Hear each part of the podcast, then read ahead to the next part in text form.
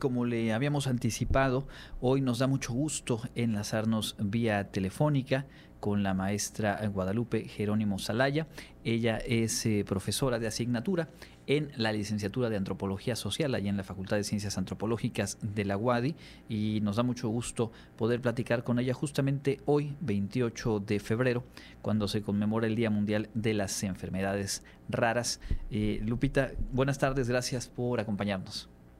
Hola, buenas tardes, un gusto estar aquí con ustedes en este espacio para entablar este diálogo.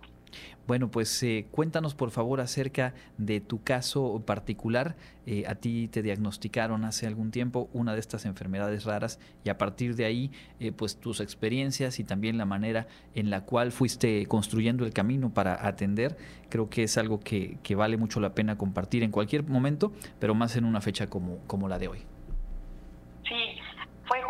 Hace un año, en enero, cuando me empezaron a hacer los análisis y salió que yo tenía enfermedad de Cushing. Y digo el vocablo tenía porque eh, actualmente tengo un nivel de cortisol curativo, más sin embargo debo continuar con un control en el cual yo debo estarme haciendo estudios a menudo, porque al igual que otras enfermedades tengo que estarme haciendo pruebas. Entonces yo hace un año fui diagnosticada y a la par que me entero de este diagnóstico y muchos de los síntomas que yo pues padecía tomaron sentido. Me entero que justamente febrero, que es en el mes en que me empiezo a, tratar, a buscar cuáles eran mis opciones médicas, era el mes pues que se conmemora el Día de las Enfermedades Raras. Entonces a mí eh, se, se me manifestaron muchos síntomas que coincidieron justo con el inicio de la pandemia, entonces yo le atribuía mucho la caída del pelo al estrés, al estrés por el encierro, yo pensaba que eh, tenía acné por lo mismo del estrés, también yo eh, cuando ya empecé a ver médicos, porque además con este aislamiento pues yo evitaba los hospitales, entonces cuando vi que el acné era muy evidente, pues me dicen que tengo acné, luego eh, voy con la ginecóloga y me dice que tengo posiblemente ovario poliquístico, entonces ella me manda a hacer un estudio hormonal completo y ahí pareciera que yo tenía también hipotiroidismo, entonces es que ella me manda con un endocrinólogo porque pues ya se veía que era un problema de hormonas entonces ya el endocrino se concentra más que nada en los niveles de cortisol, porque generalmente el, nivel máximo que podemos tener de cortisol aproximadamente es de 17 y el mío estaba eh, 10 veces por encima de ese número. Entonces me empiezan a hacer estudios en los cuales pues se mide mi nivel de cortisol y también las resonancias magnéticas. Entonces en un principio era saber si yo tenía enfermedad de Cushing se confirma que tengo enfermedad de Cushing, pero al ser una enfermedad rara tiene múltiples causas. Al síndrome de Cushing, que es aquel que da a las personas cuando toman corticoides, a veces por asma, por temas de depresión o incluso en la ignorancia no total de, que podemos automedicarnos. Y bueno, entonces el mío era enfermedad de Cushing, que es cuando mi propio cuerpo pues lo estaba produciendo en este caso se encuentra a través de las resonancias magnéticas que me hacen,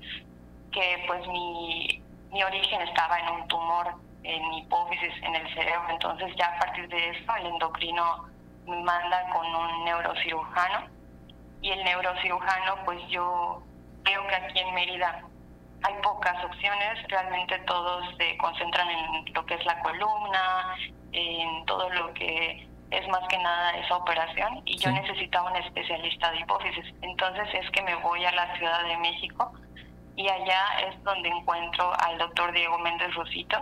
que pues este doctor pues prácticamente me salvó la vida y ahí me di cuenta que él atendía a pacientes diario, ¿no? Diario operaba hipófisis y a través de la nariz pues él fue que extrajo el tumor y pues hoy puedo gozar de una mejor salud pero sí eh, fue un shock tremendo en todos los sentidos, pues el enterarte que tienes una enfermedad rara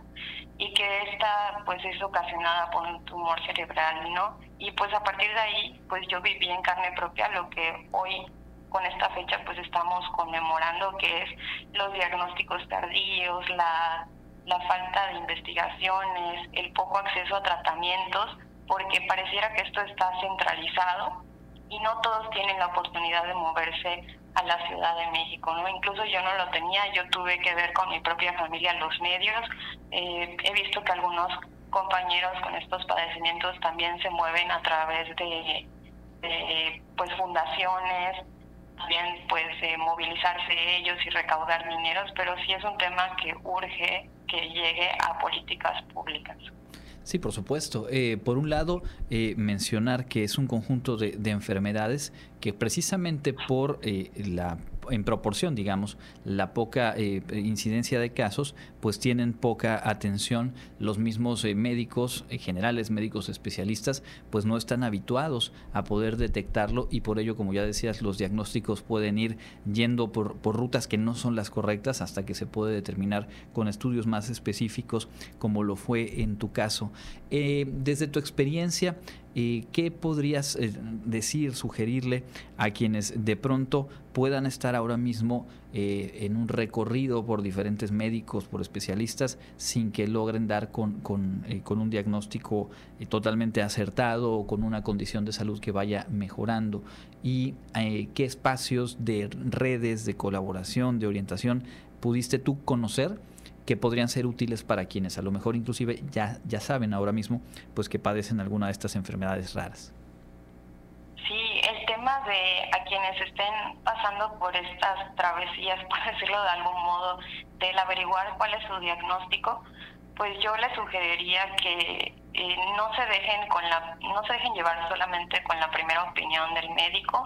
y vayan con más médicos de ser posible pero que también hagan investigación de su parte. Algo que hablamos a menudo las eh, personas con enfermedades raras, en específico yo me yo me reúno con un grupo de mujeres que, que surgió a partir de, de mi conocer a FEMEXER, que es una alianza de organizaciones que hablan y tratan de visibilizar a las enfermedades raras y abogar por sus diagnósticos y que haya mayores tratamientos. Bueno, yo lo que les sugiero es que investiguen, porque algo que comentamos entre nosotras es que eh, pocas veces hay comprensión, ¿no? Y a veces cuando llegas, incluso ya sabiendo tu enfermedad y con el diagnóstico oficial, llegas con un nuevo médico por algún padecimiento, eh, no, no escuchan tu diagnóstico, no, no, no hablan de desde, no reconocen el saber también que tú tienes como experto porque al final es tu cuerpo. Entonces yo les sugeriría a estas personas que ustedes pues son sabias, conocen su cuerpo y tienen que escucharlo, ¿no? Porque algo hay diferente en lo que están viviendo. Y en ese sentido, pues yo también me vincularía, y, de hecho fue mi caso, porque posteriormente a esto, pues yo encontré a FEMEXER, que es la Federación Mexicana de las Enfermedades Raras en México. Y esta alianza consiste más que nada en vincular diferentes fundaciones y organizaciones que todas ellas tratan de que se hable, en, así como en espacios públicos y también privados, no en lo personal, en la familia, con los amigos, acerca de que las enfermedades raras existen, porque algo que se adolece de esto es la invisibilidad. Entonces también está el tema de los diagnósticos que estos llegan a durar de 3 a 5, 10 años hasta dar con ellos. Y también lo de los tratamientos, porque eh, ¿qué pasa? No? Eh, de hecho, hace unas horas estaba escuchando un foro de compañeras y mencionaban que una de ellas ya su hijo tiene esta enfermedad, nació con esta enfermedad, pero no puede hacer uso del seguro que ella tiene por parte de su trabajo porque pues no tienen el medicamento. Entonces también hay como medicamentos huérfanos en este tema. Sí, claro. Entonces yo lo que vincularía es informarse bastante bien y yo empezaría con Femexer porque ahí hay como los puentes, ¿no? Incluso eh, en alguna ocasión por parte de Femexer, la psicóloga Paulina, que ella es la que nos acompañaba bastante, ella nos, eh, bueno, a mí me preguntaba si yo conocí a algún endocrinólogo en Guadalajara y yo a través del mío pues di con uno y se lo recomendé a una persona que también estaba pasando por un tema de Cushing. Claro, es que al final eh, en cualquier tema, en cualquier eh, desafío, digamos, vinculado a la salud o no, las redes eh, sociales son fundamentales y no me refiero solo a las que se viven hoy por hoy en plataformas digitales, sino a esta manera de interconectar gentes que pueden tener conocimiento, que conocen eh, las rutas, las puertas a las que hay que tocar, junto con aquellas o aquellos que apenas van entrando, en este caso en el tema de las enfermedades raras, y por ello resulta muy valioso el conocer tu testimonio. Evidentemente, vaya, celebramos el hecho de que hayas tenido la posibilidad de contar con el diagnóstico adecuado de la atención médica, de los procedimientos que hoy por hoy pues te tienen en una condición de salud eh, positiva, pero eh, pues la importancia de ah, poner atención sobre este tema es justamente que los casos como el tuyo sean la mayoría en cuanto al acceso de información y la posibilidad de atenderse. el tiempo se nos termina, pero quisiera yo eh, pues eh, preguntarte si hay algo más que quieras agregar, algo que le quisieras decir a, la audiencia en, en, torno a, este, a esta fecha y a este tema importante, sin duda, de las enfermedades raras.